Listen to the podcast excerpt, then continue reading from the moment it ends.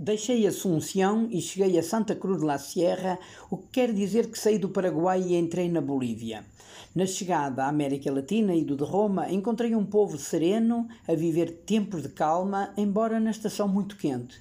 Mas agora encontrei a Bolívia a ferro e fogo, depois da prisão do governador de Santa Cruz, acusado pelo governo de golpista.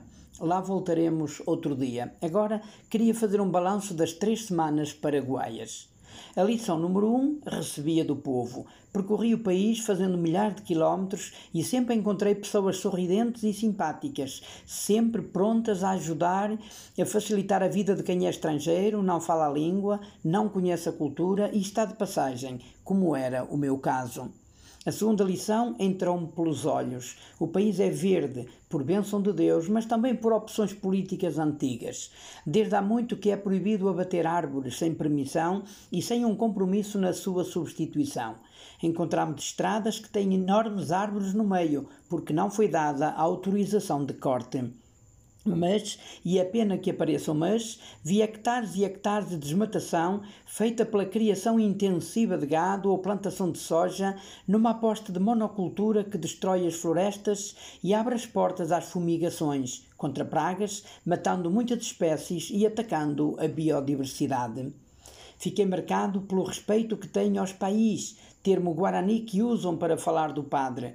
Onde quer que cheguemos e sejamos reconhecidos como padres, logo as pessoas juntam as mãos e pedem a bênção.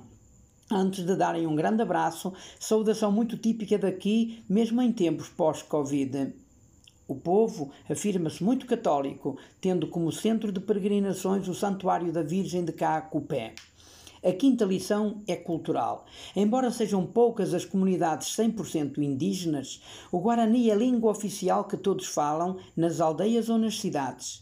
A língua é sempre a alma de um povo e este, sejam as pessoas de origem mais europeia ou mais latino-americana, tem honra de ser Guarani.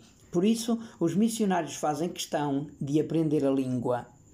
Os paraguaios valorizam muito a sua gastronomia tradicional, por isso oferecem e vendem em todo lado a chipa guaçu, feita de farinha de milho, ovos, queijo, gordura de porco, ou a simples chipa feita com farinha de mandioca, a sopa paraguaia, uma espécie de pão de queijo, o bori-bori, que é milho, queijo, clara de ovos, carne e verduras, uma espécie de carne estufada, as empanadas, como croquetes, o beiju, prato com farinha de milho e mandioca, queijo e carne de porco, e bebe-se o cozido, que é uma espécie de chá muito doce.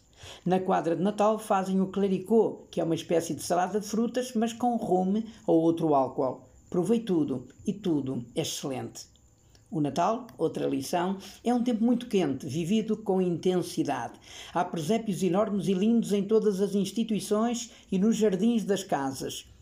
Até no Aeroporto Internacional da Assunção está um grande presépio nas chegadas dos passageiros.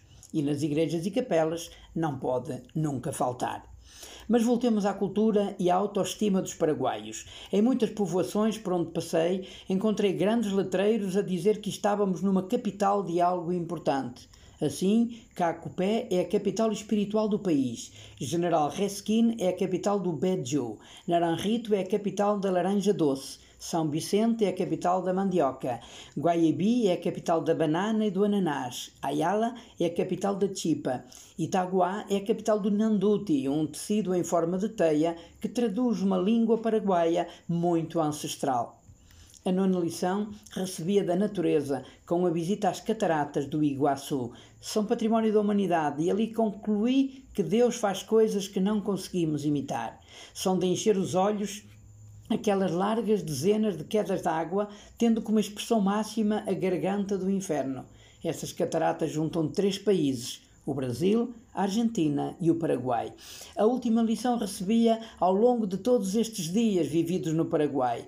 Por onde quer que passasse, a qualquer hora do dia, via rodas de gente sentada debaixo das árvores, a conversar, a comer ou a beber o seu mate de manhã ou o seu tereré de tarde, num ambiente muito distendido e familiar. Após dez lições tão profundas, mergulho agora neste ambiente tenso da Bolívia e dele falarei nas próximas crónicas.